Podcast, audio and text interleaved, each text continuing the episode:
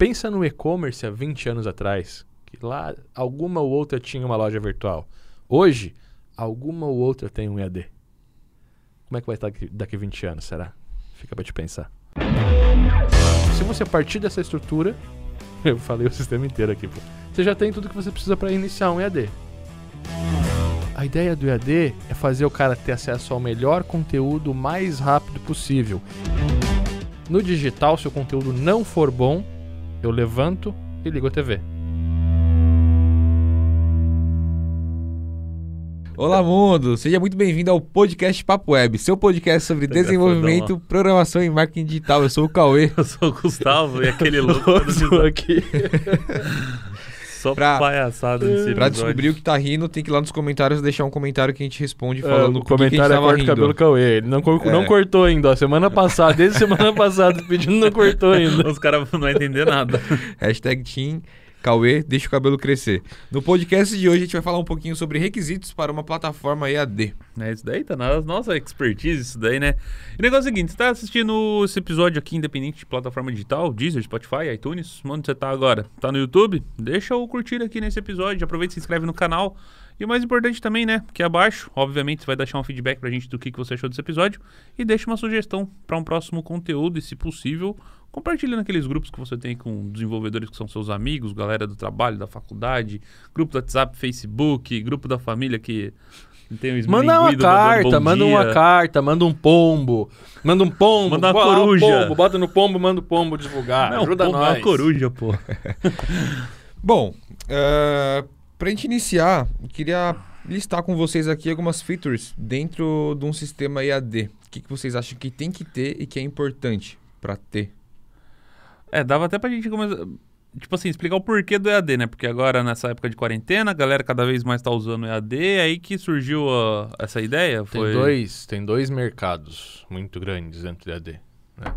Primeiro a gente tem o mercado do infoproduto, que é um mercado bi, trilionário talvez, né, por mês. É, e tem o mercado normal da educação, que você vê que está evoluindo e principalmente agora na pandemia a gente vê que o gatilho startou, né, que todo mundo está dando aula à distância.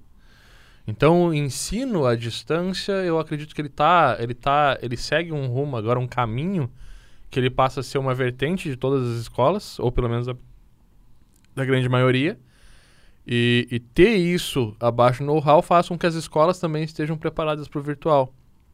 Então, é basicamente é isso. É, é um mercado que já existe. Pelo menos de uma maneira forçada, agora até mesmo quem é presencial tá indo Tá pro indo. digital a É, força. meus filhos, cara. Meus filhos de 6, 7. Criança de 4, 5. Faculdade, Faculdade. também. Dentro de uma plataforma ali, o que, que você acha que tem que ter? Por exemplo, o suporte, tem que ter a segurança pro cara estar estudando. Você tem que entender que o digital ele tem que ser uma cópia do físico. Então, é, é, primeiro é entender o que, que você está ensinando e qual que é a metodologia empregada naquilo. Tudo parte disso, né? A gente não pode pensar na plataforma como recurso. A gente tem que pensar na plataforma como uma sala de aula ou como uma escola. Dentro da escola tem vários setores e lá dentro da escola tem a sala de aula. Então, partindo do- do- de uma inversão, digamos assim, eu começo a olhar para o conteúdo que eu estou ensinando. O que, que eu estou ensinando? É cozinha? É culinária? Então eu tenho que ter um receituário, eu tenho que ter uma câmera mais distante para poder né, gravar a aula de uma forma que a pessoa entenda o que está acontecendo ali. Eu tenho que, eu, como câmera, me posicionar numa posição de aluno, vendo o tutor ensinar. E, e quais são as ferramentas que eu vou precisar? Como que eu vou fazer para que o aluno esteja no estado de aprender aquilo antes de começar a aula? Esse é o primeiro ponto. Então, o que, que eu vou ensinar e como que eu boto o aluno no estado de aprender. E aí, dali para frente é você ter a sala, é você ter o professor falando, é você ter o conteúdo. Na maioria das vezes a gente bota como PDF no EAD, lá na escola bota com impresso, alguma coisa assim, né? É você ter uma parte de comentários, porque na sala eu- posso levantar a mão e tirar uma dúvida. Dentro de uma sala de aula virtual também posso ter que ter fazer ter poder fazer isso, né? Vai ter o fórum. é ter o fórum, então o fórum ou o suporte embaixo de cada aula, ou se você tiver disponível um chat na sala, em horário específico, a, a aula é em horário específico, um chat. Então é tudo isso, é você realmente entender assim, pô, a plataforma AD, ela tem que trazer, não simplesmente replicar, porque não vai acontecer, como está acontecendo agora. Aí vamos dar aula física com a internet, não está funcionando em lugar nenhum. As escolas não estão conseguindo dar aula ao vivo por quê? Porque elas não têm ferramenta? Não. Elas não sabem dar aula ao vivo. Elas não sabem dar aula online. Tem que saber dar aula. A primeira coisa é isso, então.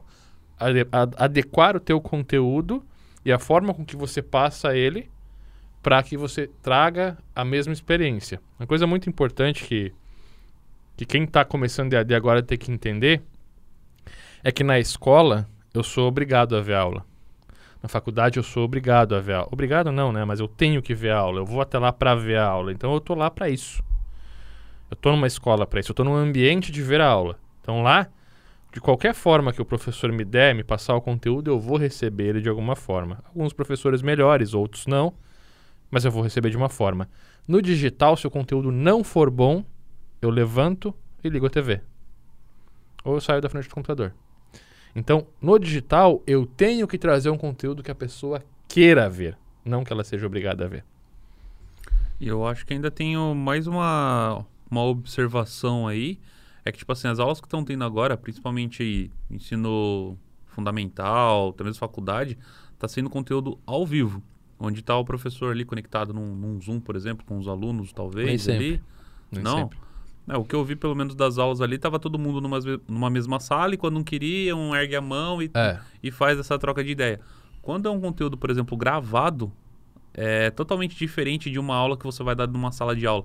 Numa sala de aula, é, por mais que você possa se planejar para dar um conteúdo, se aconteceu alguma coisa naquele dia e você não conseguiu dar o conteúdo, você para ali, você está acompanhando a turma. Então é meio que o, o professor tem que ir meio que no ritmo dos alunos. É. Quando o conteúdo está gravado é o contrário. O professor fala uma vez e se não entendeu, você tem a possibilidade de dar um pause e assistir a aula novamente ali. É ao contrário e é igualmente diferente. Vamos pegar, vamos pegar os três cenários aqui só para entender e vamos fazer a mesma aula, tá? Numa aula presencial, vou montar uma aula presencial. Eu tenho que montar 20 minutos, tem 40 minutos. Eu tenho que montar 20 minutos de conteúdo e tenho que contar que outros 20 minutos vão ser utilizados pela turma, certo? Nenhuma aula eu vou chegar com 40 minutos de conteúdo e vou conseguir dar 40 minutos de conteúdo. Não existe isso no presencial. Então, naturalmente, eu tenho que ter muito mais aulas e eu tenho que estar preparado para tirar as dúvidas. Um vai levantar a mão, outro vai levantar, um vai entender, o outro não vai. Vou ter que ter uma classe, vou ter que explicar e tal. Então, eu, como professor, estou ali para ensinar. 20 minutos de aula, 20 minutos de dúvidas. No digital é exatamente a mesma coisa. Só que você tem que planejar isso da forma que seja como aquilo. Porque na aula física, o que acontece? Tem 40 na turma, 7 não entende, 8 não entende, levanta a mão. O resto entendeu. Pode ir para a próxima aula. Ali não. Ali tem que ficar obrigado a ver todo mundo tirar as dúvidas também.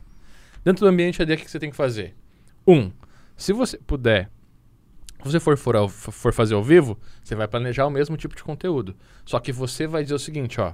A gente vai ter 20 minutos de conteúdo, você vai anotar as dúvidas e no final da aula eu vou, eu vou tirar a dúvida de todo mundo. Porque se você for começar a parar no meio do digital, as pessoas vão começar a conversar sobre outras coisas, as pessoas que não têm a dúvida vão, com- vão começar a sair da frente do computador. Então a minha tarefa é passar o conteúdo primeiro. No digital eu já mudo isso. Não, não pode levantar a mão. Eu vou passar o conteúdo no final da aula eu te respondo. E o melhor ainda, quando a gente está falando de uma plataforma ADI, um, que é um curso e não uma aula, é você passar todas as aulas, mesmo formato, só que você vai dar todas as aulas e vai dizer, olha, anota todas as suas dúvidas e depois tira as dúvidas aqui abaixo da aula ou a gente vai ter uma aula tal dia ao vivo só para tirar essas dúvidas. Então você simplesmente reorganiza a forma com que a mesma coisa acontece para que todo mundo tenha interesse em ver a aula ou para que você entregue o conteúdo da aula para as pessoas que não vão precisar parar para tirar as dúvidas e assim você mantém elas assistindo e as dúvidas ficam em outro, em outro, em outro momento, entendeu? Então, por que isso? Porque, pô, na aula física, se todo mundo levantar a mão, eu não tendo essas dúvidas, eu vou ficar lá esperando todo mundo tirar as dúvidas para começar, continuar a aula. Na digital, eu vou levantar e vou sair. Então, tudo é você, você passa a ter um outro, outra, outra, não é guerra, é, é, é outra luta ali, né, para poder entregar o conteúdo. No físico, a minha luta é fazer o, o aluno vir até a sala, entrou na sala, ganha guerra. Vamos botar batalha e guerra. O aluno entrou na sala, ganha a batalha, ganha, ganha a batalha ali, ganha a guerra, né? A batalha é trazer ele. No digital é fazer ele assistir o conteúdo. Então é simplesmente isso. Então, se fosse para colocar aí em uma lista o que precisaria dentro de uma plataforma de mi, recursos mínimos para a galera ter, seria o suporte, Teria que ter ali o material de apoio para ele poder baixar, teria que ter o player do vídeo para o cara, obviamente, estar assistindo. Se a aula for em vídeo, né? Porque tem muito EAD que não é aula em vídeo, é o texto já. Então, é isso. Mas basicamente é a aula, o conteúdo da aula, o tirar dúvidas, que pode ser né, ao vivo ou Uhum. pode ser num suporte abaixo, e o material de conteúdo. Essa é a sala de aula, e isso você tem que adaptar o conteúdo a ela. Massa. Não, Cara, O que, que acontece? Só para Aham. né, concluir isso. O que está acontecendo agora é que os professores não estão adequando o conteúdo da aula. Eles estão só trocando a sala, eles só trocaram a sala. Eles continuam fazendo a mesma coisa que antes. Né? Então você- eu vejo, por exemplo, o Pedro, meu filho mais velho, tendo crise de ansiedade por ter que começar a aula, porque é chato. Por que, é chato? Porque ele tem que ficar, às vezes, um tempão parado olhando para a tela, esperando a, a professora tentar explicar uma coisa que ele já entendeu. E ele tá ali sozinho, sem po- poder conversar com o coleguinha, sem poder fazer nada, olhando para a tela, esperando, legitimamente esperando. Na sala, se a professora está explicando para o Gustavo alguma coisa, eu converso contigo. Entende? Então é isso, é a gente adaptar o, o o conteúdo para a sala e não simplesmente trocar de sala. Sim, até porque o consumo já é diferente, né, cara? É. Então, claro, o consumo é diferente da mesma forma que a produção do conteúdo para eles também é diferente. Então, querendo ou não, principalmente nesse momento de pandemia, é, fica meio que inviável eles produzirem todos os conteúdos, eles editarem tudo, Ainda subirem tudo. Toque de caixa, assim. É, é uma coisa que é muito rápida, É, mas, mas, mas- não é de agora mudar. não, cara. Porque você pegar o EAD mesmo, o- a faculdade, EAD já estava assim, sabe? Não é um conteúdo feito para aquilo. A- a- os professores não dão aula pensando naquilo. Eles dão aula porque a gente tem muito... As pessoas que começaram a dar aula pro EAD da faculdade são os mesmos professores que davam na sala. Que já têm os costumes da sala, os vícios da sala. E a gente vê... E eu vi isso acontecendo. Faculdade da Grazi, aconteceu isso. Nos cursos que eu fiz online já eh, aconteceu isso também. Vários cursos. De trazer a mesma didática Replicarem, né? replicar a mesma didática, só tra... não, mudou só o ambiente. A aula é a mesma, não é. Começa mudando o conteúdo. Se o consumo muda, a forma de É, ensinar Tanto também tipo, muda. um professor dando aula, ele vai lá, ele passa o conteúdo dele em meia hora, coloca os exercícios na lousa, explica tudo mais. E dali pra frente o aluno tem mais um X tempo, né? Não vou nem é, botar métricas nisso, mas ele dá um tempo pra classe toda poder fazer esses exercícios. Até o professor vai lá e corrige as atividades e tudo mais. No EAD você não tem isso. Em tese, sim. Fiz o conteúdo, passou o conteúdo, a professora não precisa ficar aguardando os alunos fazerem atividade, assim como os alunos não precisa ficar assistindo a professora parado ali É. pra concluir a aula. Outra coisa, as pausas para dúvida que a gente tem no presencial, no online tem o play. Então, É uma coisa que eu sempre brinco, pô, eu tenho play, eu sou um professor que tem play. Então se o aluno não entender, ele pode voltar e dar play de novo. Ele pode ir até o final. E uma das coisas que a gente tem que fazer para que ele entenda isso também, não é só você mudar a sua forma de dar aula e o ambiente, é você ensinar e educar o teu aluno sobre como ele pode aprender melhor. Então, ó, assiste mais de uma vez a aula, agora você pode. Às vezes o cara não se toca. Tira a dúvida, por- pô, não entendi o que você falou no minuto 2. E você vai lá e diz, você assistiu de novo? Ah, não. Ele assiste e entende. Ah, entendi, assisti de novo e vi. Então, assim, tá acostumado a não poder ver de novo. Tá acostumado a não dar o play, o pause, a não poder acelerar. Às vezes, pô, você explica muito rápido, cara. Você pode desacelerar o vídeo. Você explica muito devagar, você pode acelerar o vídeo. Dar ao, ao- ao aluno, logo no começo do curso, o conhecimento que ele precisa para aproveitar melhor o digital, que são ferramentas que, inclusive, cara, se colocadas do jeito certo, vão acelerar em 10 vezes o processo de aprendizagem do, do aluno, pelo menos. Não tem como competir com isso. Não tem como um professor numa sala de aula competir com um ambiente de ensino preparado para aquilo. Porque ele tem benchmark, tem ferramentas, tem automações. O professor tem o play. Pensa que dentro de uma sala de aula tem um professor para 40 alunos. Dentro de uma plataforma ED, eu tenho um professor para aluno, mesmo sendo o mesmo professor. Porque é ele que controla todo o fluxo da aula, entende? E eu acho que é uma, a mesma adaptação que tem que o aluno vai sofrer com isso, porque ele está acostumado a sentar na carteira, conversar com o colega e tudo mais. E então ele passa por um processo de, de adaptação, o professor também. Porque, poxa, imagina como que é você planejar um conteúdo de uma aula presencial e passar isso para uma aula digital. Então, às vezes, assim, por exemplo, é coisa que pelo menos eu me preocupo. Você vai dar um exemplo de alguma situação, você dá dois, três exemplos, que é porque, assim, às vezes um aluno não entende um exemplo, mas pode ser que ele entenda os outros dois, ou vice-versa. Então, tem preocupação por parte do professor de, assim, o que eu tenho que te falar agora, eu vou te ensinar uma vez só, e eu não Uhum. vou ficar repetindo isso. Às vezes, numa sala de aula, você... Ó, é assim que funciona uma continha de mais. e dá só esse conteúdo e deixa assim. Agora vamos ver a dúvida que eles têm. Quem não conseguiu pegar agora, que daí eu vou resolver no um por um. É, no EAD não. no EAD, assim, ó, prever, você né? chega, joga o conteúdo ali de uma maneira clara, objetiva, com exemplos, situações e tudo mais. Previsão de erro a gente faz também, né? Sim. Ó, pode acontecer isso e é isso. Se acontecer isso, é isso. O aluno nem perguntou, mas você já vai resolvendo. Pode dar isso. É uma coisa legal também. É, então, é coisa que, tipo, o professor tem que se, se preocupar com isso daí, saca? Entendemos então o quê? Que o primeiro ponto para você desenvolver, elaborar um, um EAD é você entender quem é a escola, qual conteúdo ela vai dar e qual é o nível de adaptação que a gente consegue fazer, tanto com a escola quanto com o aluno. O que eu vejo muito hoje acontecer é o seguinte: pensa numa máquina de fazer suco, suco de laranja. Eu tenho a minha máquina, eu abri hoje a minha empresa. E a minha máquina ela faz 10 sucos de laranja por dia. E beleza, eu estou fazendo aqueles 10 sucos de laranja por dia, só que agora eu preciso e aumentar a minha produção. E eu vou lá e compro, e com esses 10 sucos de laranja, eu uso 30 laranjas para fazer os 10 sucos. Aí eu vou lá e compro uma máquina 4, 5, 10 vezes maior, com mais recursos, dinâmica, programável e tal. Só que eu continuo botando 10 laran 30 laranjas. É isso que está acontecendo, entendeu? A galera vai pro EAD, só que ela não usa o potencial do EAD. Ela simplesmente traz o mesmo conteúdo, a mesma forma e tal, e continua do mesmo É, jeito. Talvez seja por imaturidade. É, não é nem maturidade, eu acho que é, é, é uma evolução natural. É, a gente que já começou dando aula no EAD, já começou enfrentando essas coisas, né? A gente já tomou os tombos lá atrás. É, eu tô E a gente provavelmente não tem o macete de fazer no presencial. presencial. Eu já consegui fazer no presencial palestra. Aula eu não sei se eu daria, se eu- né? Como que eu me...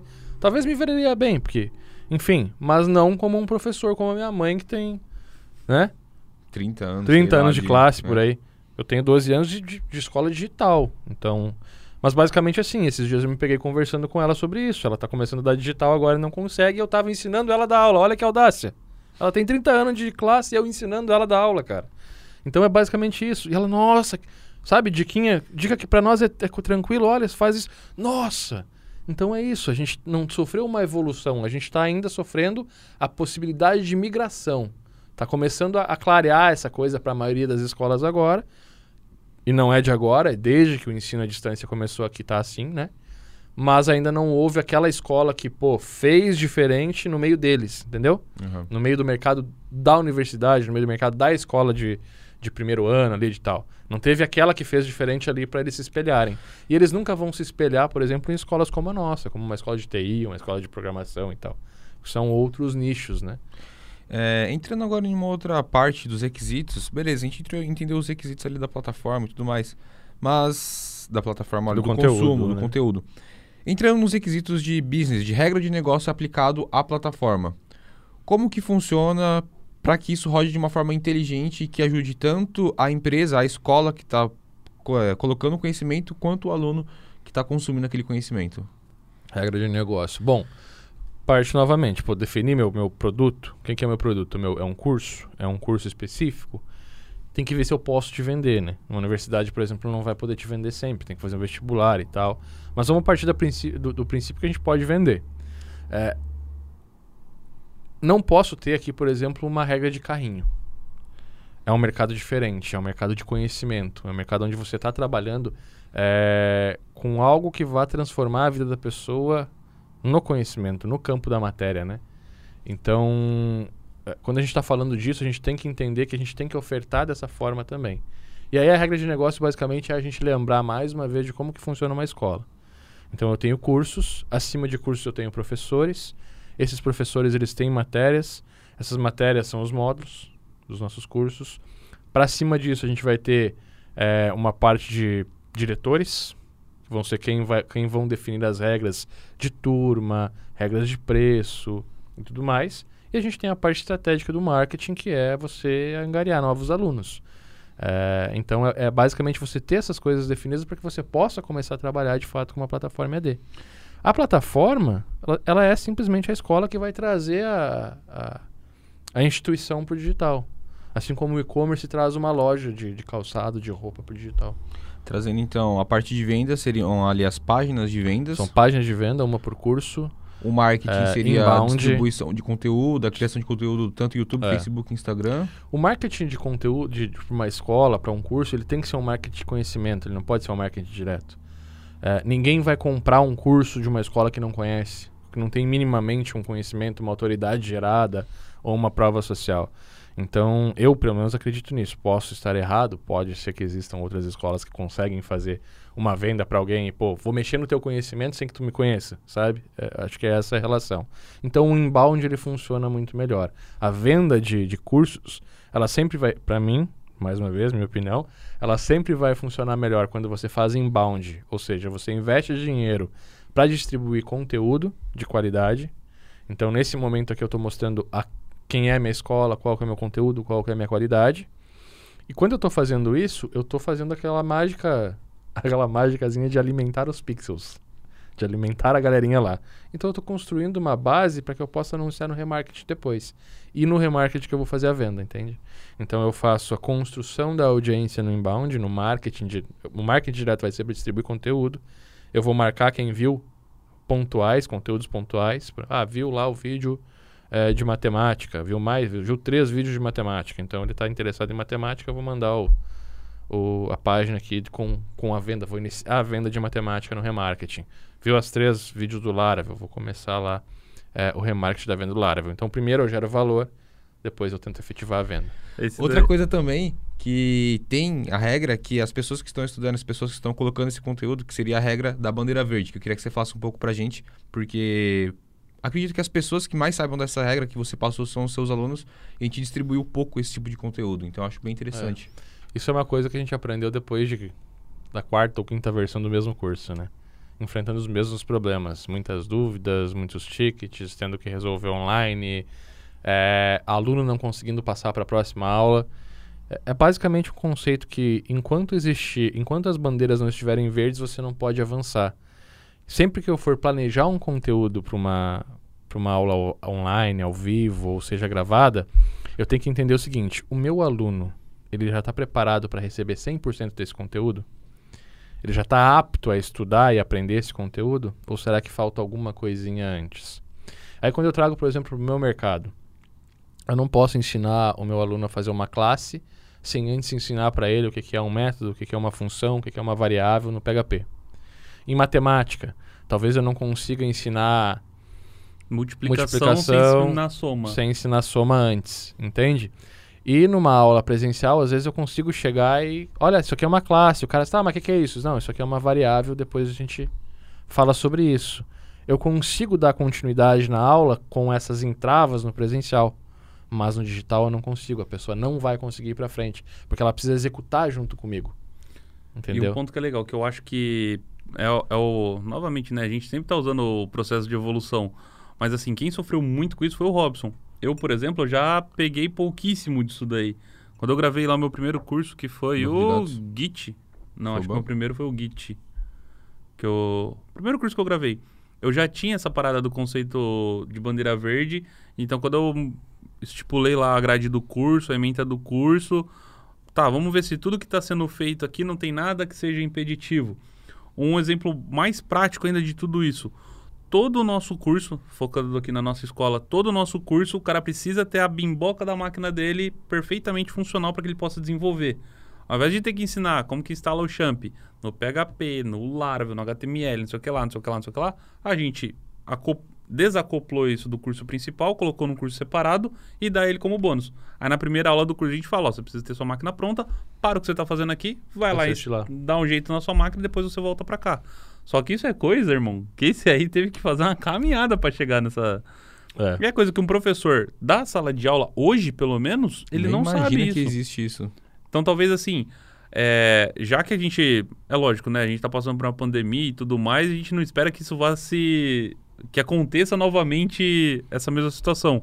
Mas é algo, por exemplo, para quem está estudando para ser professor, quem está fazendo letras, pedagogia, enfim, talvez ter algo eu disso sendo abordado ali dentro, é. sabe? Que, ó, vai chegar um momento que você pode precisar dar uma aula online. Como é que você faz isso? Com o que, que você tem que se preocupar, saca? Então... Eu acho que é mais profundo. A gente fala para desenvolvedor, a gente fala para agência.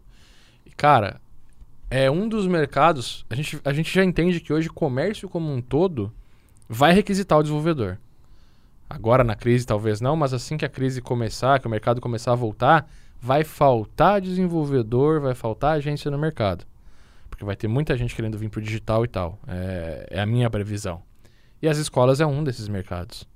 Então eu, como agência, quando eu for implementar um projeto para uma escola, se eu for uma boa agência, eu vou dizer, olha, a gente tem que planejar o conteúdo também de acordo com isso.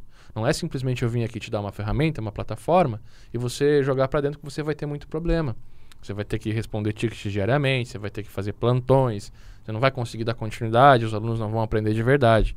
Então, a, a, a, tua missão, a partir do momento que você tem uma plataforma, são. As tuas missões são, primeiro, você ter um, um, um conteúdo que as pessoas queiram ver. Elas têm que querer ver, senão elas não vão assistir. Elas não vão comprar de você para ver. Ensino fundamental é fácil, tem que fazer, é obrigatório. Universitário já não é tão, mas se tu entra, a guerra tá, tá ganha. Você tá pagando para fazer aquilo ali, você se dedica. É, agora quando você tá no EAD, ou você faz isso em todas as aulas, em todos os módulos, ou o teu aluno não vai emitir o certificado. E a tua, a tua, uma das guerras que você tem é fazer o aluno concluir o curso. Então são esses gatilhos que você vai colocando para poder mudar essa regra do jogo. E você, como uma agência que vai prestar o serviço de desenvolver uma plataforma AD para o teu cliente, tem que estar tá ligado, tem que estar tá antenado nessas coisas. Por exemplo, eu tenho um player do vídeo e a minha matéria ela exige que eu anote demais. Né? Eu tenho que anotar algumas coisas durante o vídeo para que eu possa consultar depois e para que eu possa, inclusive, dar continuidade no curso. O que eu tenho que fazer? Eu tenho que botar um bloco de notas embaixo do vídeo. Quando eu clicar no vídeo e começar a digitar, o vídeo tem que parar. Pera aí, professor, vou copiar. Entende? Então, tenta trazer, tenta olhar, por que, que, por que pode estar tá acontecendo aqui? Não, você tem que botar uma nota aqui, post-it. Faz um negocinho do post-it lá. Entende? Post-it.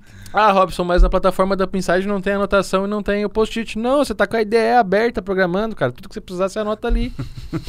Por que, que eu vou botar anotação na plataforma, Máximo entendeu? um bloco de notas é, ali. se você não estiver fazendo o exemplo com a gente na aula, você está estudando errado. A gente fala isso na primeira aula. Olha, abre a tua IDE, né? assiste primeiro tudo, depois volta, faz junto, abre a tua IDE e vem digitando. Ah, Robson, mas eu queria fazer uma anotação. Abre um comentário no código e anota. Barra, barra. Porque quando você abrir aquela aula, você não precisa nem mais abrir a aula. Se você fizer junto e anotar o que precisa atender, você abre o arquivo da aula e você tem o resumo ali. O, o curso do Full Stack você dá baseado em comentário, link da, da documentação então, tá ali então, dentro? O Full Stack é a quinta geração? Quinta. É a quinta geração. Eu já fiz isso pelo cara. Então, se ele baixar os arquivos, já tem as aulas resumidas nos arquivos, nos arquivos da aula.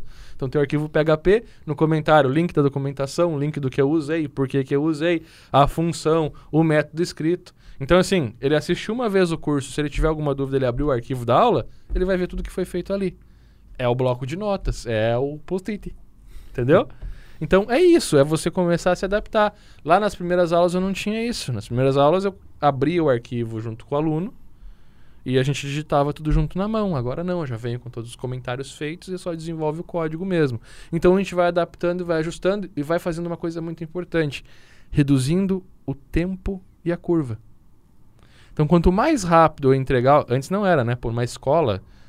Brigava é, por quem tinha mais aulas, né? Quem, é, tinha quem mais, mais carga aula, horária. mais carga horária, mais tempo e tal, pô, é o melhor, né? Quem tem mais certificado, fez mais curso Agora não é, cara. Agora é quem resolve o problema. O mercado é assim. É, o over delivery das informações nos permite, uh, nos colocou nesse, nesse patamar, né? Então, assim, ó, o quão melhor eu executo a minha. Não importa se eu sou formado ou não. As vagas de, de, de, de mercado vão começar cada vez mais a ser assim. Não importa o que você. É, é, aonde você estudou, o que você estudou, desde que você saiba fazer do jeito certo e resolva o problema e entregue uma solução que sai melhor do que a gente está esperando. Se você trouxer mais do que eu estou esperando, melhor Inclusive, é. Inclusive, te mostrei uma vaga hoje disso daí, né? Uma vaga hoje, o cara fala, não importa onde um você estudou. Tem um parágrafo né? específico lá, a gente não liga para onde você estudou. Ele coloca entre é. parênteses. É. Eu mesmo já abandonei a universidade e não sei o que lá. Então é basicamente isso. O, o dono tá falando, os donos das empresas estão começando a falar isso, né? Antigamente era alguns revolucionários e tal, é, como o Flávio Augusto, que sempre defendeu, né? Não, não fiz faculdade, não não, não acredito que vai te trazer. Foi expulso Foi até. expulso também. Eu sempre defendi isso também. Eu saí da faculdade muito cedo. Então, é, claro que não é comparável, né? mas enfim. é, um dia a gente chega lá. Um dia a gente chega lá.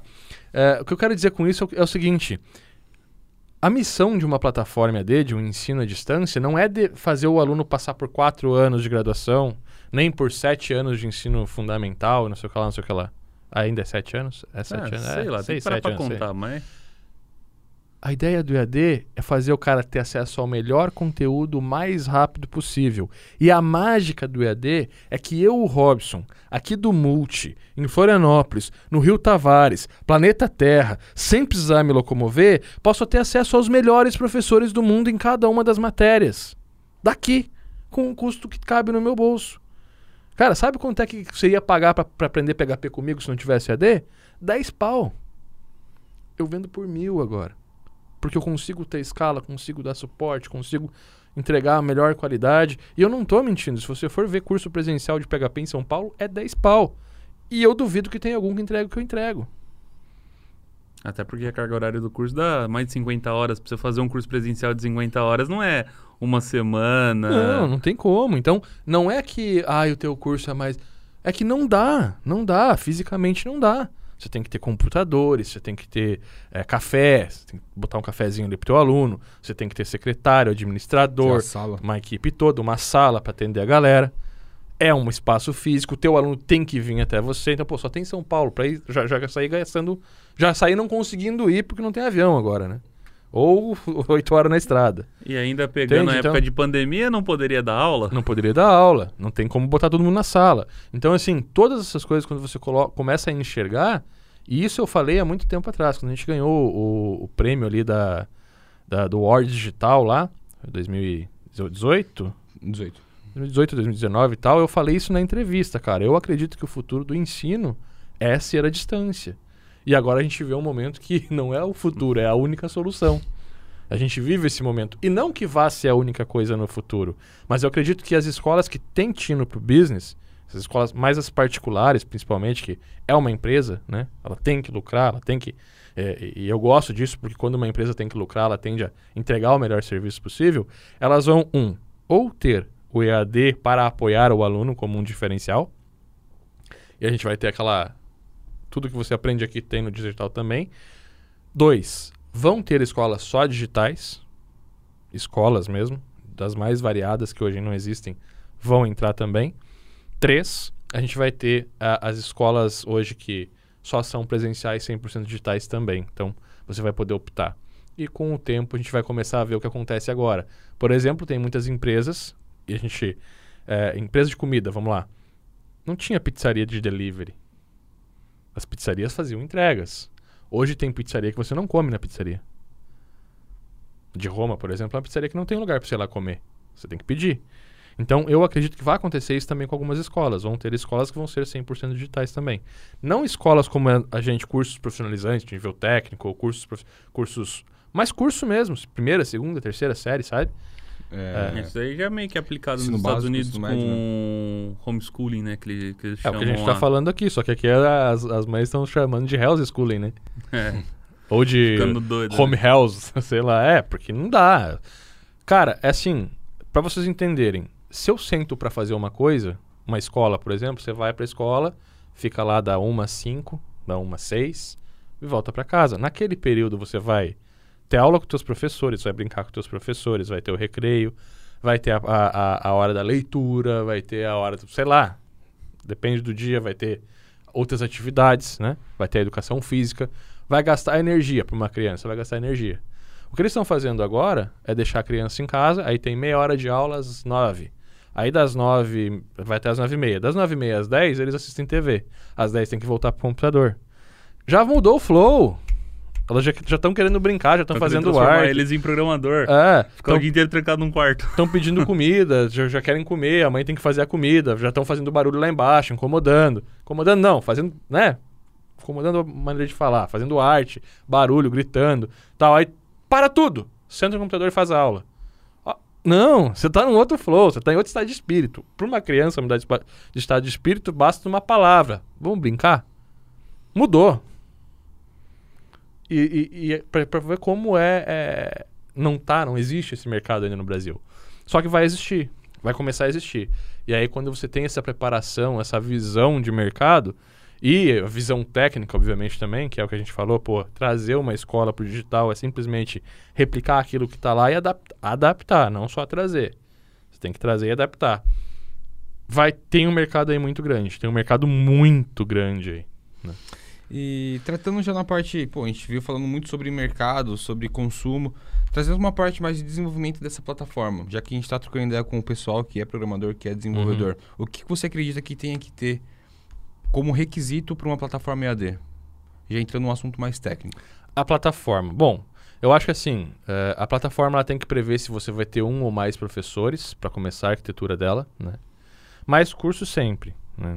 Fazer uma plataforma para um curso é inviável, mas mais professores. Porque aí vai depender, você, vai, você vai ter ou não um, um fluxo de professor que vai lá na ponta só ter acesso ao suporte, ou se ele vai ter acesso ao sistema como um todo, se ele vai poder gerenciar só o atendimento ou se ele vai poder fazer a gestão completa do curso dele, adicionar aulas, módulos e tal. Mas o que, que a gente tem que ter aqui? A gente tem que ter uma experiência de e-learning, né? A primeira coisa que eu acho que um desenvolvedor deveria fazer antes de projetar uma plataforma é de baixar o Moodle e ver como é que ele funciona. Você vai ter uma boa experiência Não ali. que seja a melhor ferramenta do Hum. mundo, pelo amor de Deus. Não mas é. tem. Se eu não me engano, a Metodista, se eu não me engano, tava vendo a. A Metodista usa Moodle, cara. É É uma que- puta de uma é. faculdade e usa a ferramenta. É que a Moodle é a única ferramenta que está adaptada hoje para a faculdade, que tem os, os- os certificados e tal para poder ser utilizada em faculdade. Ferramenta você pode utilizar, pode pegar na mão e pode ver, entendeu? É, não que seja pô, a melhor ferramenta. Não é a melhor ferramenta. A Moodle é muito ruim, inclusive, porque ela faz. Só que ela tem a estrutura, a carcaça. Pensa nela como um esqueleto, você vai ver mais ou menos o funcionamento. Ligação de tabela, você pode instalar o banco no teu no local aí, abrir, olhar como é que é a, a construção das tabelas e tudo mais. E depois é fazer o levantamento, é, é basicamente esse levantamento. Quando que a plataforma começa? Bom, primeiro ponto eu tenho que ter um painel administrativo.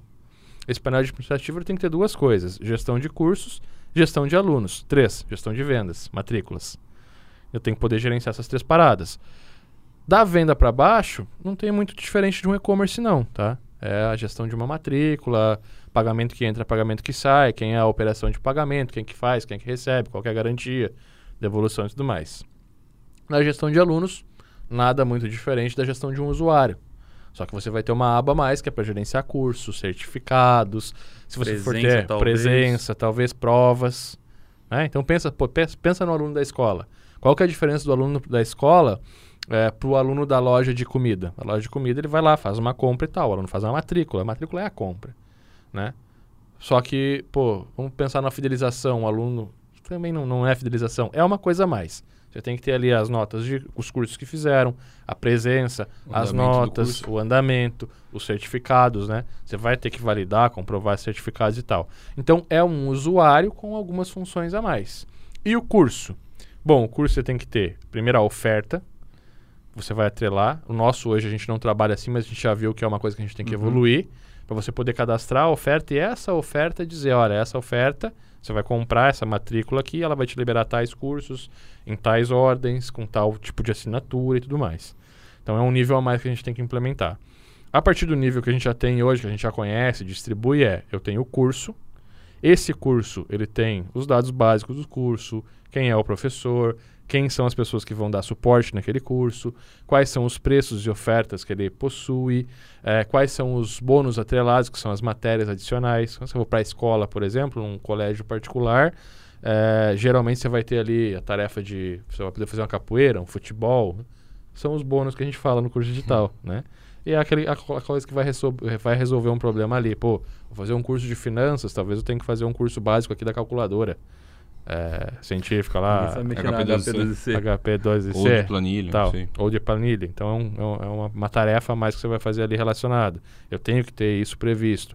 Tenho que ter tempo, carga horária, dados básicos que vão ser utilizados para gerar toda a outra interação. Abaixo disso eu tenho que ter um módulo, eu tenho que ter dentro do módulo as aulas, eu tenho que ter dentro das aulas o suporte e os materiais de apoio. Então, se você partir dessa estrutura, eu falei o sistema inteiro aqui, pô, você já tem tudo que você precisa para iniciar um EAD. A partir disso, é o cliente. Então, quando eu vou desenvolver, por exemplo, um painel de controle que eu vou utilizar em todos os meus clientes, eu vou levantar usuário, páginas e blog e estatísticas. A partir daí, é o cliente que vai me dizer, por é uma imobiliária, gestão de imóveis. É uma academia, gestão de, de, de cliente, de, de personagens e clientes. São de treinos. É, de treinos. É um EAD? O EAD ele já tem isso. Pô, tem cursos a mais já, tem a oferta, os cursos, os módulos, as aulas, o material, os alunos. Vai ter os professores ou não vai? Vai ser em vídeo ou não vai? Vai ter aula ao vivo ou não vai? Aí vai, vai depender, a partir daí depende da implementação. Uma né? próxima etapa é você fazer um sistema para várias escolas, o famoso Um multitenas. SAS, né? Uma escalabilidade É. seria. É, pra Outra coisa, outra coisa Inclusive, legal é um que você ponto pode. que tá aqui, né? Ah, deixa esse paradinho ali, escalabilidade e manutenção. É, uma parte coisa bacana também, que eu lembrei agora, tem aquele é, da Optimize Press. Quando você compra o plugin da Optimize Press, vem um plugin chamado Optimize Members também junto. É uma legal também para você estudar a, a, a estrutura de um AD dentro de A um, de um estrutura. WordPress. A estrutura. Não vai me botar Importante. a senha na página pra não acessar. Não é assim que funciona. É. Cara, em quesito de. Hotmart também. Hoje, quando Hotmart. você, você pode fazer uma conta no Hotmart, cadastrar um produto, você vai ter ali como cadastrar um curso, tem toda uma estrutura de aulas e módulos e materiais, dúvidas, avaliação de aula, tutores e tal, ofertas, tem tudo ali para você conhecer e ver como funciona. É, dentro ali do design, cara, eu vejo também que você já pegou vários clientes que pecaram no sentido de. Não parecia que era um curso, parecia que você estava assistindo Um em- blog. um blog, entrando em artigos ali. Então, explica pra gente como é que funciona essa parte peguei de, cliente de design, grande, eu peguei UX, cliente, é. UI, de identidade. Eu peguei cliente muito grande fazendo esse, cometendo esse erro, cara. E aí a gente muda uma, uma simples coisa. A gente tira do blog e faz a lista de aulas. Então, quando eu estou lendo um livro, e aí eu tenho que me basear em outras coisas, porque eu não tenho numa escola como entender quais são as aulas. Eu nunca tive isso. Eu não sei se você já teve, mas eu nunca me matriculei num curso presencial que foi me apresentado a lista de aulas. Primeiro dia de aula vem um plano de estudos. É? Vem, vem nome Não, mas- das aulas mas e os. Tem. Então aí, ó. Pelo menos tem naquela uma referência bem faculdade melhor. É, Não, na faculdade você tem o nome das matérias. das Mas matérias. dentro das matérias vinha, tipo, o que ia ser estudado.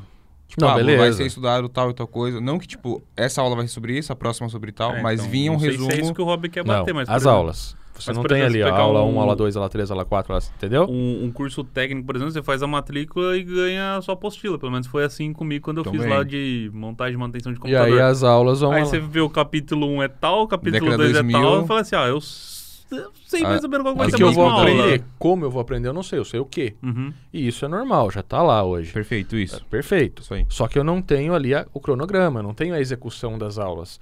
E isso é uma coisa que no digital é importante. A gente viu que é importante porque a gente já testou os dois modelos. Se eu não dou uma estatística geral de quantas aulas o aluno acessou, quantas aulas ele ainda precisa acessar, em quanto, te- quanto tempo tem cada uma dessas aulas, se ele já baixou material em cada uma dessas aulas, se ele já abriu o ticket, se ele foi respondido ou não nesse ticket, se ele avaliou ou não esse ticket naquela aula. Entende? Se eu não puder ver isso numa tela, numa visão geral, eu não tenho a sensação de evolução. E isso me faz com que eu fique perdido naquele tempo, naquele prazo.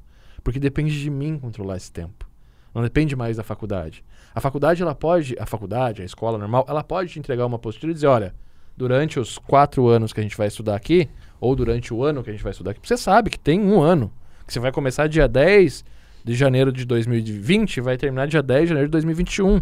Você tem o tempo, você sabe que vai estudar segunda, terça, quarta, ou segunda, quarta e sexta, Implícito às seja 8 isso. às 9, você sabe isso. Você tem um cronograma dado por horários, dias, semanas, meses e anos. Esse é o teu cronograma. Numa escola EAD você não tem isso. Se você abrir uma página cheia de ícone de aula, com o nome da aula e o tempo, distribuída como se fosse um blog, você vai olhar para aquilo e vai dizer: caralho, como é que eu faço a parada? Como é que eu organizo o meu tempo? As aulas são. É assim ou assim? É, então, é em cima e embaixo, é um do lado É, do outro. o que, que tem nessa aula? Quanto tempo é? Será que eu consigo estudar agora? Vou abrir a aula para ver? Se todas as aulas estão liberadas e eu quero ver a décima aula, eu posso ver a décima sem ver as nove anteriores? Que inclusive já vou pegar um gancho nesse que o Gustavo Calma que eu falou. não terminei. Como é que a gente resolve isso? Reserva essa daí, então. Reserva? Como é que a gente Já resolve puxa lá isso? depois que sei que a gente sabe deixa é. feio, a gente deixa feio, sabe o feio? Porque é isso que, que meus clientes falavam quando eu mostrava pra eles, olha, essa lista é o que funciona. Ah, mas tá feio. Cara, você quer que funcione, que seu aluno compre de novo de você depois? Se ele para ele comprar de novo de você depois, ele tem que ter uma ótima experiência. Para ele ter uma ótima experiência, ele tem que ter um cronograma. Ele tem que saber que dia ele vai estudar, quantas semanas, quantos meses, quantas a mesma coisa. Só que a gente faz isso como? Listando uma aula em cima da outra, um módulo abaixo do outro. E nessas aulas eu vou estar dizendo para ele quanto tempo ele precisa para assistir aquela aula. Eu vou estar dizendo se tem ou não material de apoio. Eu vou dizer para ele se ele já tirou ou não as dúvidas naquela aula. Eu vou dizer para ele qual foi a primeira vez que ele assistiu aquela aula, qual foi a última vez e se a aula ele já marcou, ele marcou como concluída ou não. Quando eu faço isso, eu entrego para ele exatamente a mesma sensação que você tem na escola. Você tem, você sabe o que, que você vai estudar a partir da apostila e você sabe quanto tempo você vai estudar e por quanto tempo você vai estudar. Ou seja, uma hora segunda, uma hora quarta, uma hora sexta, durante oito semanas. Quando eu olho para aquilo ali, beleza, esse é o tempo desse módulo, eu consigo fazer uma semana, vou me planejar, vou estudar. Ele vai fazer o cálculo, porque ele não tem mais, sabe? Esse parâmetro de ir até a escola estudar, ele não tem mais, ele tem que construir. E ele constrói a partir dessa lista. Entrei para aula, é outro ambiente. Entrei na sala, na sala, eu já não tenho mais contato com isso. Então eu não vou já botar uma lista de aulas para ele ficar olhando e ver quanto que falta e ficar ansioso. Não, eu boto a próxima aula, a aula anterior e a aula que ele tá. E ele tá naquele mundo ali, naquele universo. Para baixo da aula é o play, para baixo da aula é aquele momento. Entende? Diga-se de passagem, é uma tem, falta uma aula para você concluir o módulo e para você sair, tomar um banho, deitar, dormir, sei lá o que for. Cê, cara, é horrível você parar ó, faltando uma aula. Só assim, mas se eu assistir só mais uma, eu mato isso daqui, eu pego o conteúdo inteiro, daí eu vou dormir, vou ficar pensando, devagando nisso daqui. Se eu deixo essa daqui pendente, eu vou dormir falando o que, que tem naquela mardita aula lá. Aí você acaba assistindo ela também. Então você até consegue botar um não, não vou dizer um, um efeito gatilho. Netflix. É o efeito Netflix. É, mas o efeito Netflix você provavelmente vai explicar agora que eu já dei o gancho pra você, que você vai falar do, do tempo da aula, mas o. É, a sensação de, de continuidade, é, de, de evolução para Cheguei aqui e terminei esse. Daqui para frente é um novo assunto. Então, concluí esse daqui, eu aprendi o que eu precisava, ou eu preciso assistir ele de novo, saca? Então, o, o descritivo ali faz, acho que faz muito sentido. É. E uma aula a gente sempre pensa assim, pô, primeiro, bandeira verde, o conceito de bandeira verde. Quando você vai pro projetar um conteúdo, você tem que identificar o que, que é a parte mais interessante daquele conteúdo. E você faz, você pode fazer essa identificação de duas formas. Primeiro, você abre uma aula no começo do módulo falando tudo que a pessoa vai aprender naquele módulo. Isso vai fazer com que ela queira ver e queira identificar, saber em qual aula ela vai aprender aquilo. Então, nesse módulo você vai aprender isso, isso, isso, isso, isso, isso, isso. Eu não vou falar na aula 3 você vai aprender isso, na aula 4 você vai... Não. Ele vai assistir o conteúdo e vai aprender aquilo que eu falei. Entende? Posso fazer isso no começo do vídeo também. Olha, nessa aula você vai aprender a fazer o efeito mais legal que existe no mundo do vídeo. Mas antes a gente tem que aprender sobre cor.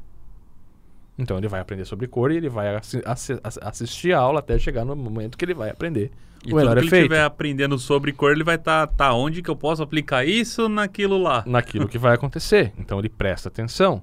Quando você está chegando no final do vídeo, você fala, na próxima aula a gente vai fazer isso, que com isso, isso, isso. Eu já dou o gancho.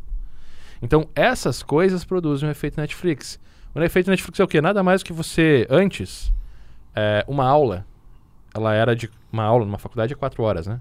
Não. Não, uma aula é 50 minutos, você assiste três na primeira e tem um intervalo, assiste mais duas, não? Uma parada assim? Por aí.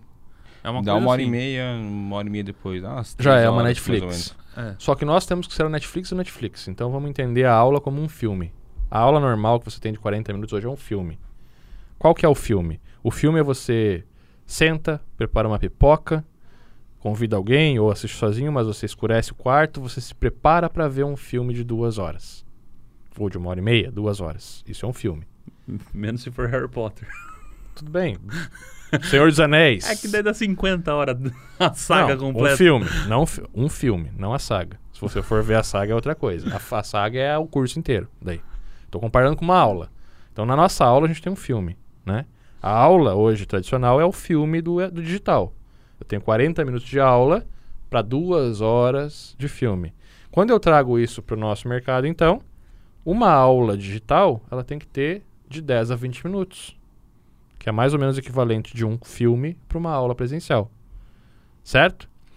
Por que, que, eu, tô trazendo isso? Porque um filme, você assiste um, dois, três, se tiver um sábado inteiro. Mas normalmente é um. Eu me preparei para aquilo. Ou eu preparei uma pipoca, ou eu fui até o cinema. Ou... Então eu vou assistir até o final. Por mais que o filme seja ruim, às vezes a gente assiste. Não tá, não tá certo? Pô, o filme tá... Mas não. Um e sai pipoca, dali, pô, né? já sai cansado e tal. Se o filme for muito bom, ou pô, vou, vou maratonar Star Wars. Cara, é dois ou três que você assiste. Você não assiste os nove. Você não assiste os 15 das histórias aleatórias e tal. Não tem como. Cada filme é duas horas, cara. Mas o que, que eu quero trazer com isso? Por mais que você se preparou para aquilo, você preparou o ambiente, é como se você tivesse, tivesse ido até a escola. Então você vai assistir até o final antes de vir embora. Pode ser que você se distraia nos últimos minutos, pegue o celular ou não preste atenção, faça, mas você vai ficar até o final. Numa série da Netflix, se estiver chata, você para no meio, volta pro menu e troca a série. Não é isso? Sim. O conteúdo de- é isso. A aula digital é isso. A aula no EAD é isso. Se nos 5 minutos estiver chato, ou ele vai para a próxima aula ou ele vai parar de assistir. Né? Agora, se a aula for boa, se a série for boa, eu não consigo assistir só um episódio. Eu tenho que assistir 4, 5, uma temporada. Se a aula for boa na plataforma EAD, ela for de 10 a 20 minutos, o cara vai assistir um módulo. Então, quando você começa a entender esses pequenos sinais de comportamento que já existem aí e que nos servem como benchmark sempre, sempre fala, cara, olha o que está acontecendo no mercado e traz para ti. Se eu olhar para um filme e para Netflix, eu consigo aprender tudo o que eu preciso na parte de distribuição de mídia, olhando para uma escola pre- presencial e para uma escola digital. É a mesma coisa. Eu tenho que ser a Netflix da escola presencial. É, eu acho que só pra resumir esse ponto assim, você assiste um filme e você cumpre o seu objetivo. Agora, se é uma série de um, um episódio de uma série, E você assiste até o final mesmo sendo ruim, porque você Sim. se preparou para assistir um filme. mas aí se você pega um episódio de uma série, você assiste três, quatro, cinco, talvez dez episódios que dá três vezes a carga horária de um filme e você não se sente cansado daquilo. Se for bom. Se não for bom, você sai antes do final. Exato. Então, essas duas coisas que a gente tem que entender. Tanto na qualidade quanto na retenção. A retenção de um filme é muito maior porque você se preparou para aquilo. Uma série, você teve um tempo para assistir um episódio. Você vai ali e assiste. E, se, e às vezes você, né? Não, vou assistir só um antes de dormir, 4 horas da manhã. Tá lá o cara. O curso é a mesma nunca? coisa. Aula presencial. Eu me preparei, eu vou botar minha mochila nas costas, vou entrar no carro, ou vou pegar um busão, ou não sei, vou até a escola para assistir aquilo eu vou ficar até o final da aula, mesmo que eu não goste, mas eu não vou ficar em duas aulas. Se a primeira for ruim, às vezes eu saio antes. Isso acontece, vocês sabem que acontece. Você vai para assistir quatro aulas, cinco aulas, né? é uma manhã inteira, uma tarde inteira, é um período. São quatro aulas. Sim. Geralmente cinco, são quatro. Em faculdades, pode ser uma aula por dia, uma matéria São por quatro. dia. É, quem nunca saiu no recreio? Não, faculdade principalmente, que você pode sair numa sexta-feira depois do intervalo. É, só que se a aula estiver boa, você vai sair? Não sei. As- talvez não. Sexta-feira era no. Sexta-feira, É, cara. no bloco H da, Mas da Sexta-feira, cara novo é. é né? Sexta-feira, depois do intervalo na faculdade, irmão. faculdade. Pegava estrada. Mas beleza. então, mas, mas é aquela coisa. É- é- é- você não vai sair no meio de uma aula, você vai sair depois da aula, né? É, ou você sai, ou você não vai, ou você sai no meio, ou você finaliza a aula. Tipo Mas assim, você- você não você sai tem o no costume meio de de uma sair no meio da aula. É. Você É, você sai, por exemplo, sair. assim, eu Você vou é assistir liberado. a aula até o intervalo, por exemplo. vou sair Deu depois. intervalo, tchau. É, É. assim, se você pode sair no meio da aula, você pode, ah, a pessoa tá explicando, você pega a mochila. Só que é meio que uma falta de respeito você fazer isso. Então, algumas pessoas fazem, outras não. É legal mas... quem sai do terceiro colegial acha isso um máximo, né? o É. que pode sair sem pedir pra professora? pode, cara, fica assustado. É, então, eu nunca saí, cara. Eu, eu sempre tive essa coisa. Não sei se era porque não me explicaram isso, talvez. Ou porque Mas- ficou pouco é. tempo. Ou porque tem muito pouco tempo. Mas eu saí, tipo, eu- puta, se eu fosse sair, eu ia sair na. pa- É o intervalo. Então eu, eu ficava pro primeiro período, saía no intervalo e ia fazer as paradas, tipo, ah, uma Clássico. festa, alguma coisa. Nunca saí no meio da aula. Talvez por é respeito meio falta de também. respeito, é meio tal. chato. É, então tem uma coisa aí que te obriga. Mas na net... E o filme também é uma parada assim, né? Pô, comecei a assistir, vamos terminar. Exato. Ou com quem tá ali, ou eu tô no cinema. Pô, não vou sair no meio do, do, do filme do cinema que, Que eu paguei. falou lá em Portugal, lá que a galera no meio do filme tem um pause lá pra... No meio do filme Pô, tem um quebra pause. tudo o flow do, do negócio. Ah, é estranho, porque você tá assistindo um filme, no lado do filme para, você fala, é o Windows, travou. Aí, não. Tá. não, brincadeira, mas aí... Blue Desculpa screen. aos amantes de Windows, né? 10%. Mas, a- Desculpa os 10% do Windows aí. mas aparece o, o Você tá a- zoeiro hoje, hein? Aparece lá que você tem 5 minutos de pausa pra você ir no banheiro, ou, tipo, pegar pipoca. Aí fica todo mundo na sala olhando pro outro. Aí, tipo, um, dois levanta pra ir no banheiro. Os caras te dão motivo pra ir embora. Já pensou, É, "Ah, aí vamos você- fazer uma pausa pra galera ir embora antes. Você fala, tá, vai, dá o filme, jovem. Fantasma da Ópera que dura 5 horas, beleza. Agora, né? Um É. filme normal. Mas, Mas, enfim, enfim. vou tentar terminar de novo. O filme, ele, ele te, te mantém até o final. E geralmente você não assiste o próximo. Essas são as duas características. A série, além de ela não te manter ah, até o final, pode ser que você assista mais de um. Nós 20 segundos se não for Harry Potter. Vamos deixar claro isso daí. Não, cara, eu não assisto. Por mais que eu goste, eu não- no mesmo dia eu não assisto o segundo. Não assisto, no mesmo Eu dia não. tenho. Pô, vai terminar. Eu não terminei, cara. Vai, dá-lhe. Então, quando eu tô numa escola física, eu vou assistir uma aula até o final. Pode ser que eu não assista a segunda, mas eu não vou sair do meio. É, e pode ser não, eu não vou assistir muito- muitas vezes a segunda. E no, no digital, no EAD, na aula EAD, é Netflix. Se eu não gostar, eu vou sair no meio. E se eu gostar, eu vou assistir mais de um. Essas são as duas características sempre a levar em consideração. Eu separei mais. A gente separou mais dois tópicos aí pra falar sobre os requisitos. Um deles é um que a gente tava discutindo essa semana, que é o player do vídeo, onde você vai armazenar esses vídeos, porque. É. Porque assim. do pai essa daí, viu? Pensa assim, você está disponibilizando conteúdo, então você tem que subir isso em algum lugar, tem que rodar por alguma Pirataria. coisa, existe pirataria em cima, tem muita coisa que acontece quando É. você disponibiliza esse conteúdo e a pessoa tá lá e tá assistindo. E além disso também, é, já pegando gancho, a segurança, tanto dos usuários quanto dos professores, porque querendo ou não, é uma conta que você tem ali, é um é, seu CPF, os seus dados pessoais estão atrelados àquela conta e a galera tá começando a entender, mas ainda não é muito entendível que você tenha que segurar aquela conta só pra você. É. Bom, primeiro, primeiro ponto, vamos na segurança, tá? a gente teve que fazer uma grande mudança agora. É, antes a gente não pedia e tal. É, não é só a segurança do aluno, é a segurança da escola como instituição também. Porque por muito tempo a gente não se preocupou com isso, porque a UpInside era uma escola digital, uma escola de treinamento de informática. Então não tinha aquele peso, aquela coisa. Conforme a gente foi ganhando os prêmios e tal, a gente conseguiu mudar ela para uma escola profissionalizante de nível técnico. A partir desse momento, o nosso certificado, além de ser reconhecido, ele vira um documento. Ele é um documento. E eu emitir esse documento para um CPF que não existe, pode ser um crime de falsidade ideológica que eu vou responder. Então a gente teve que passar a fazer uma segurança adicional, pedir documentos e tudo mais para poder autenticar as pessoas na plataforma. Esse é o primeiro ponto, é uma coisa importante, você saber quem que está na tua plataforma e ter certeza sobre aquela pessoa ser aquela pessoa. Para É que um você comportamento natural já de banco de várias outras Se instituições. você for pra uma É. escola física, você não vai conseguir. Entrar sem, mostrar que você é você, um CPF. É. Então, o que, que a gente faz? Pô, no digital, tira uma foto do teu documento na mão e manda uma cópia dos teus documentos, tal, pra eu saber que é você. Ah, por que a foto com o documento na mão? No presencial eu não preciso disso. Não, mas no presencial você chega com o documento na mão no balcão. A pessoa tá vendo. Tu é, você. tu? então, mas no digital a gente tá adaptando isso. É você no balcão com o documento na mão. Tô vendo que é você me entregando É. o documento, entendeu? É a mesma coisa, sem tirar nem pôr. Ah, Robson, é seguro? É seguro por quê? Porque primeiro a gente bota uma marca d'água na, na imagem, no momento do upload, e ela não pode ser replicada e não pode ser utilizada em qualquer outra plataforma por causa disso já. Outra pessoa que utiliza essa plataforma pode ser, eh, esse documento pode ser processado, inclusive. Isso se tivesse a possibilidade de cair. Porque a gente também sobe isso fora de pasta pública e o momento que é verificado é deletado. Então não tem como vazar, não tem como um funcionário pegar essa foto e utilizar em outro lugar, não tem como fazer nada com ela a não ser autenticar o usuário dentro da plataforma.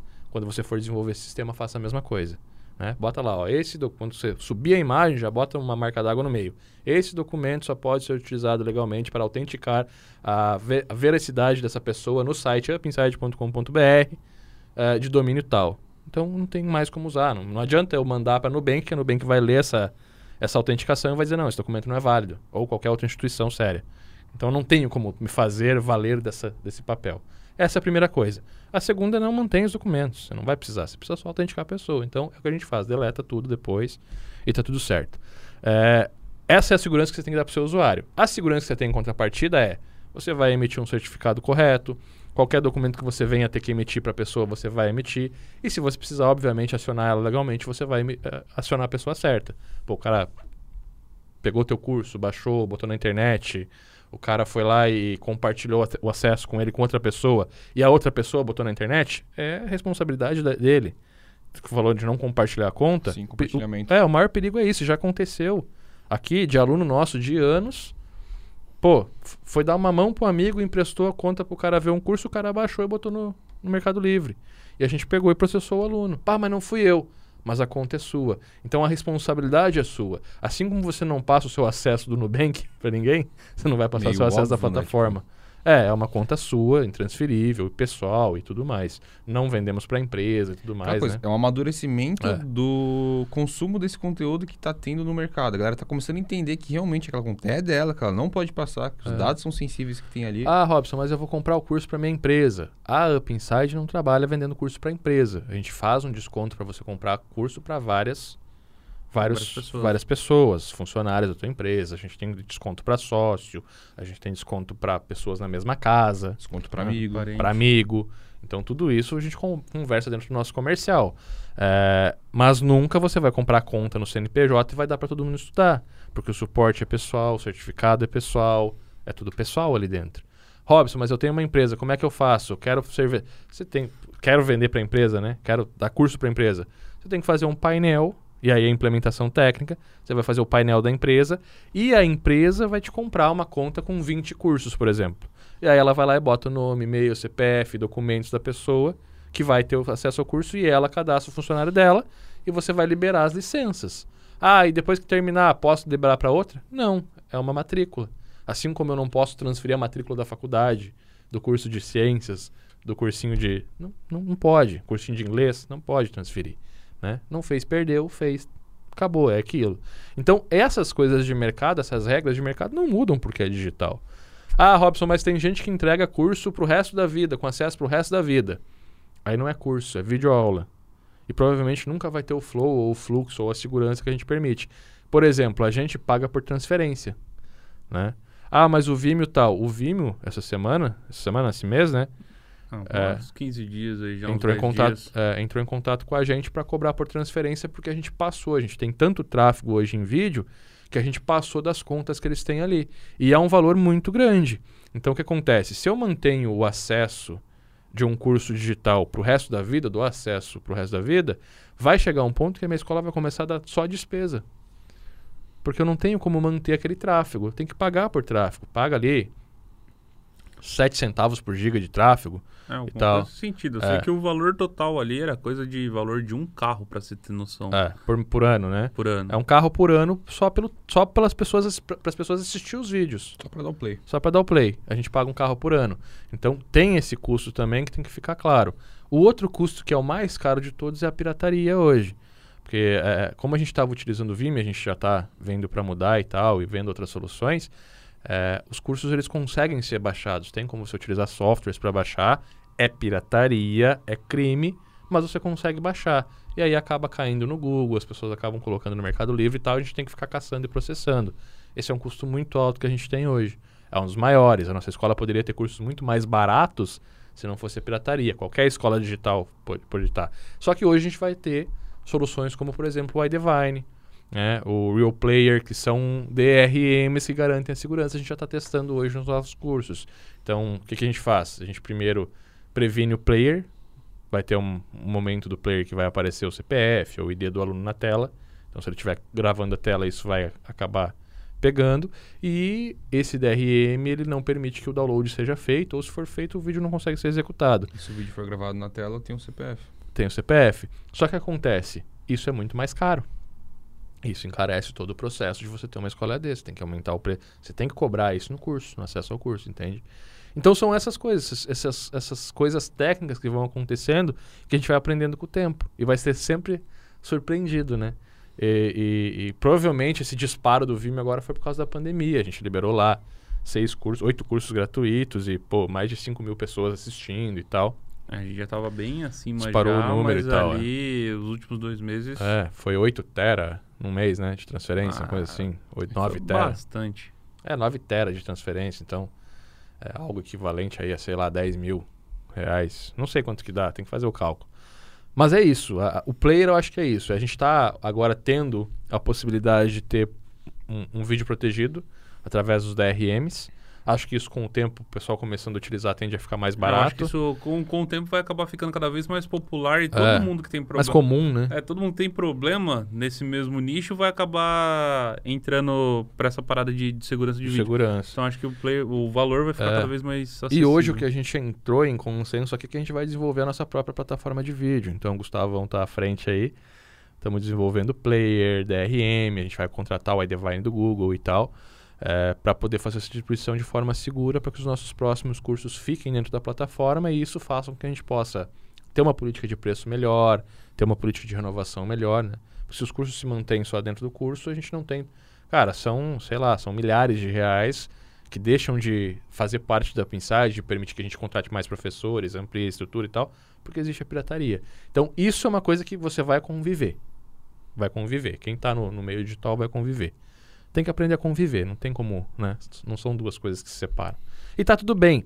Sabe qual é, que é o melhor, mais legal? É que enquanto você estiver focado em ensinar, em mudar a vida do teu aluno, em entregar para ele realmente o melhor conteúdo, mesmo o curso pirateado traz alunos para a escola. Tem vários alunos que baixaram o curso e depois compraram para entrar. Os um deles trabalha para? É, vários, vários. Os caras acharam o curso lá num, num torrent, puta, fizeram download, venderam projetos, agora vou comprar para dar o, o obrigado. Eu acho que os nossos alunos, a gente tem uma boa base de alunos que é isso, que são os caras de repente o cara tava apertado ali na hora, baixou e tal. A gente não, não culpa eles, porque a gente sabe que a transformação que eles vão ter na vida é melhor, é maior, né? Então, E independente disso, tipo, o cara vai falar, porra, eu aprendi com a Pinside. Posso não ter feito, dei mancada com os caras, mas foram eles que me botaram aqui. é, então, talvez o próximo ele entre, né? Ah, não comp... o WS PHP eu baixei, mas o FS PHP eu comprei. É aquela coisa, né? O pirate- o pirateamento acontece quando o produto é bom, né? Ninguém pirateia um curso ruim, um bagulho que é ruim. Pirateia, tem vários cursos ruins aí pirateados. E vende ainda, vende ainda, né? Tem vários Mas concorrentes nossos aí acredito que pirateados que, o- o não rumo- vale a pena baixar. O rumo Não da- vale a pena baixar. Não baixe.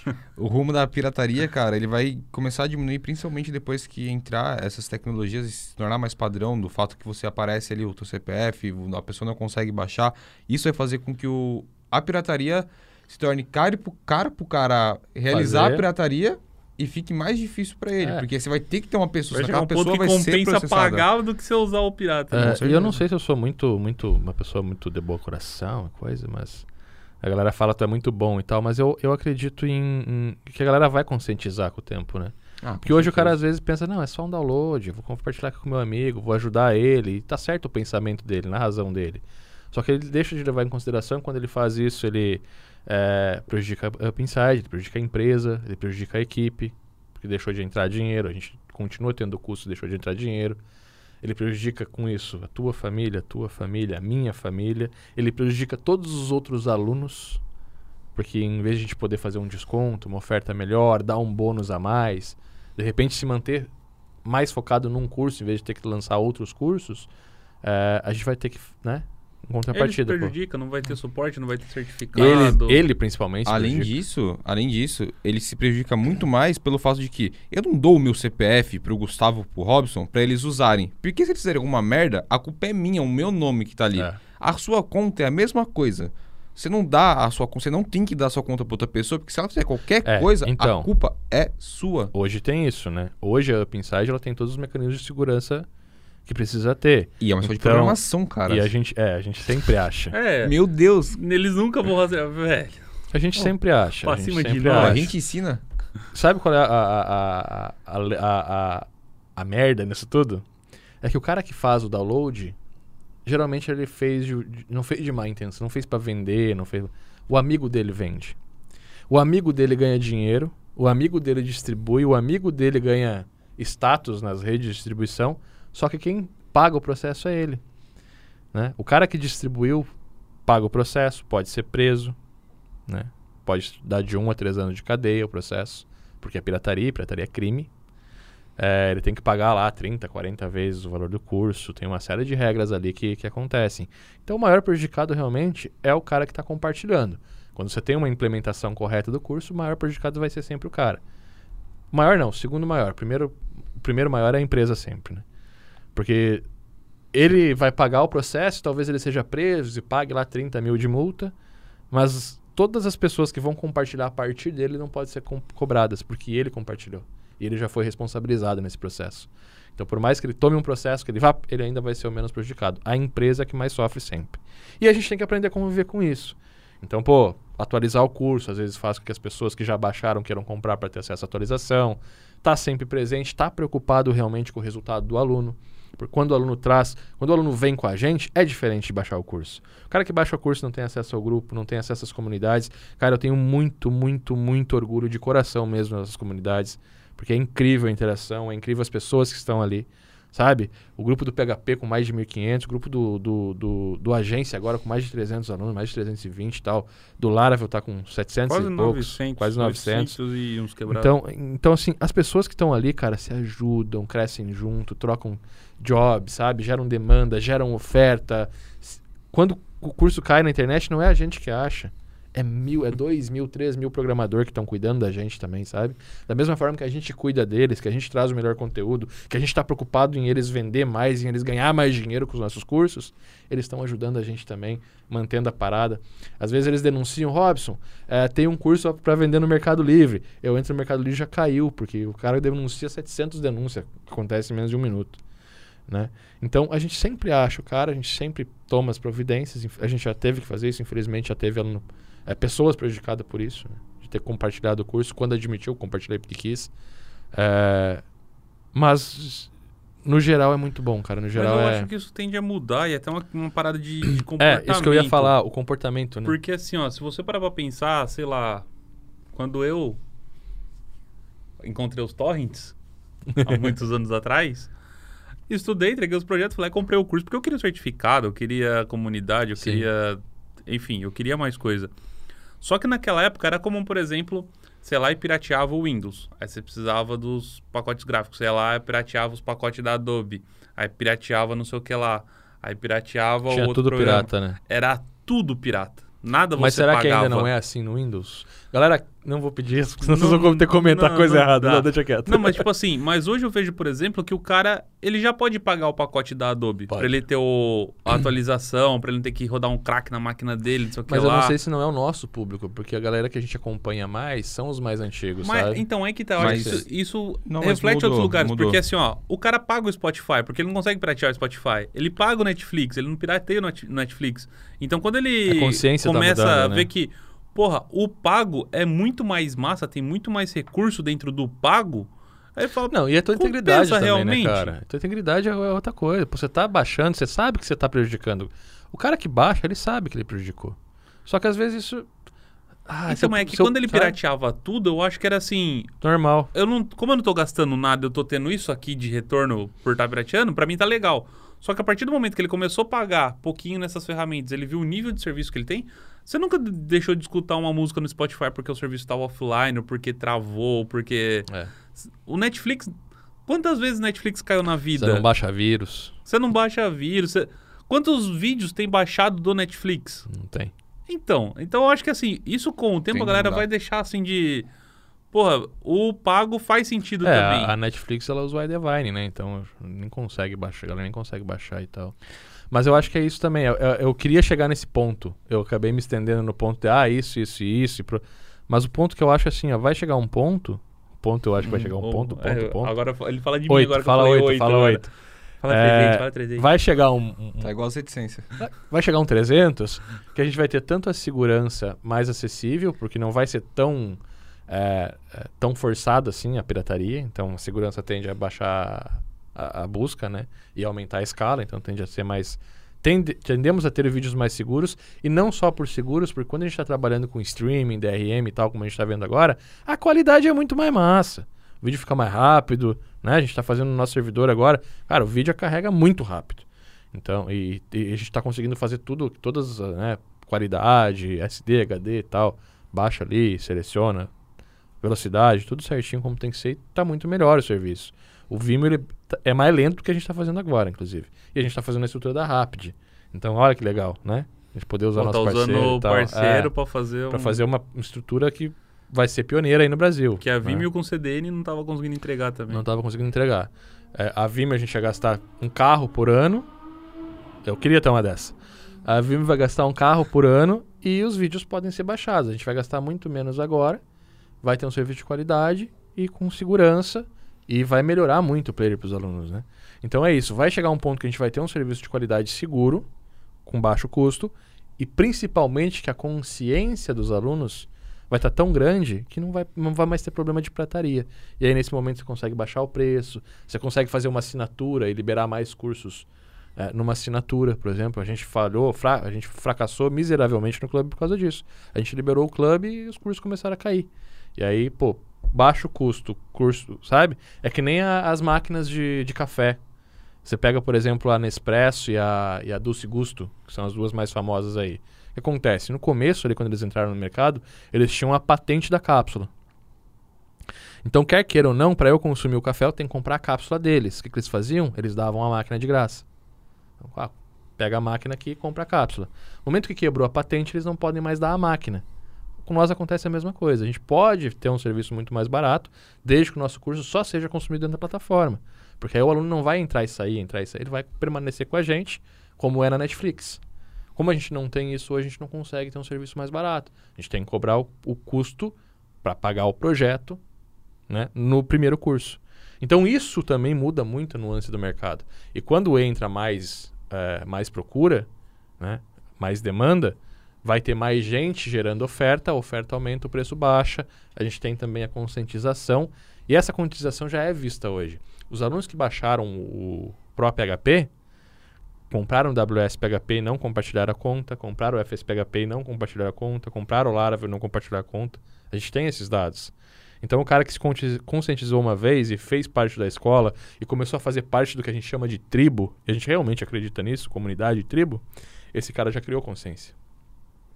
Então, acho que o mercado já já está andando para isso. E mais uma vez, cara, é um mercado enorme. Pensa no e-commerce há 20 anos atrás, que lá alguma ou outra tinha uma loja virtual. Hoje, alguma ou outra tem um EAD. Como é que vai estar daqui, daqui 20 anos, será? Fica para te pensar. Hashtag fica a pergunta. Hashtag Bom, corta o cabelo Cauê. Hashtag Tim Cauê, deixa o cabelo crescer. Só eu que não tenho hashtag nessa bagaça que eu vou criar hashtag uma pra Gustavo corta a barba. Hashtag, não, deixa é. aqui. Deixa a barba. Deixa aqui. É, então, galera, esse foi o nosso podcast Importância. Ou Importância, ó. Tô lendo de cima ali que a gente fez. Requisitos para a plataforma EAD. Plataforma EAD. EP50. Hashtag compra um óculos, Cauê. Ou usa o que tu já tem. Ah. É, mais ou menos Ele, já tá ele, meio fica- baleado já. ele, ele, ele, ele, ele tá num projeto agora muito legal. O que, que tá acontecendo com o Cauê? Ele parou de usar óculos, porque o óculos esconde um pouco o olho dele, não lembra tanto a figura que ele é tão fã. E agora ele tá querendo deixar crescer o cabelo também pra ficar mais parecido ainda. Hashtag Wesley Safadão. Ah, o problema é que eu não sei se vai ficar com cabelo escorrido, não. Fala aí, É. bota nos comentários. Parece ou não parece Wesley? Hashtag Tim Cauê parecido com o Brad Pitt. Coloca lá. Oh, oh, vai dar um monte de Brad Pitt, pode ter A certeza. sombra é igual. Vai dar um monte de Brad Pitt, né? Enfim, Aham. enfim. Bom, é isso aí, galera. Muito obrigado por ter assistido a gente até aqui. Importante que você compartilhe esse vídeo, que você deixe o seu like também. Coloca nos comentários os próximos assuntos que você quer ver. E dá uma força também pro Cauê lá. Hashtag Tim Cauê. Corta Tamo cabelo. junto. Eu sou o Cauê. Gustavo aqui. Hashtag corta cabelo Cauê, hashtag Wesley Safadão, hashtag 1% Safadão. Robson aqui, é nóis, até o próximo podcast Papo Web. Valeu. Uou!